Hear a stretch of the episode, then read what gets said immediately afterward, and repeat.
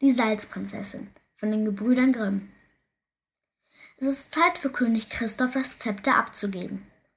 Eine seiner drei geliebten Töchter soll die Thronfolge antreten und eine ebenso barmherzige Regentin werden wie die verstorbene Königin. Prinzessin Amelie ist zwar die jüngste, wäre aber eine gute Wahl. Als sie wieder einmal den Wald erkundet, entdeckt sie einen prächtig funkelnden Salzkristall und begegnet dem Prinzen Tabo aus dem fernen Königreich Bokanda. Er verliebt sich in Amelie. Doch bevor er ihren Namen erfahren kann, ist sie schon wieder weg. Bei Hof hat König Christoph einen Entschluss gefasst. Die Tochter, die ihm die schönste Liebesbekundung macht, soll Königin werden.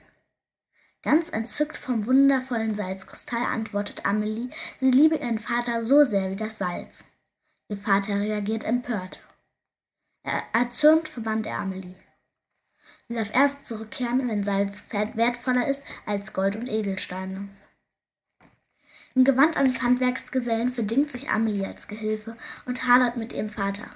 Eines Tages findet sie ein einsames Waldhaus, das von einer geheimnisvollen Frau bewohnt wird. Diese nimmt sich ihrer an und überzeugt sie, dass auch sie unnachsichtig war. Die Waldfrau scheint magische Fähigkeiten zu haben. Seit Amelie bei ihr ist, schwindet das Salz im Königreich.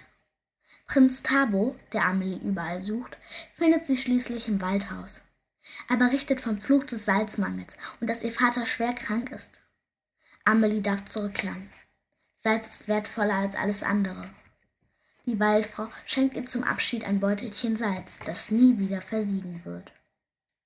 Damit rettet Amelie ihrem Vater das Leben. König Christoph hat verstanden, dass er seiner Tochter Unrecht hat und schließt sie in seine Arme. Der Hochzeit von Amelie und Tabo steht nichts mehr im Wege, und die junge Königin begreift, dass die geheimnisvolle Waldfrau ihre verstorbene Mutter war, die ihr als Fee in schwerer Zeit zur Seite stand.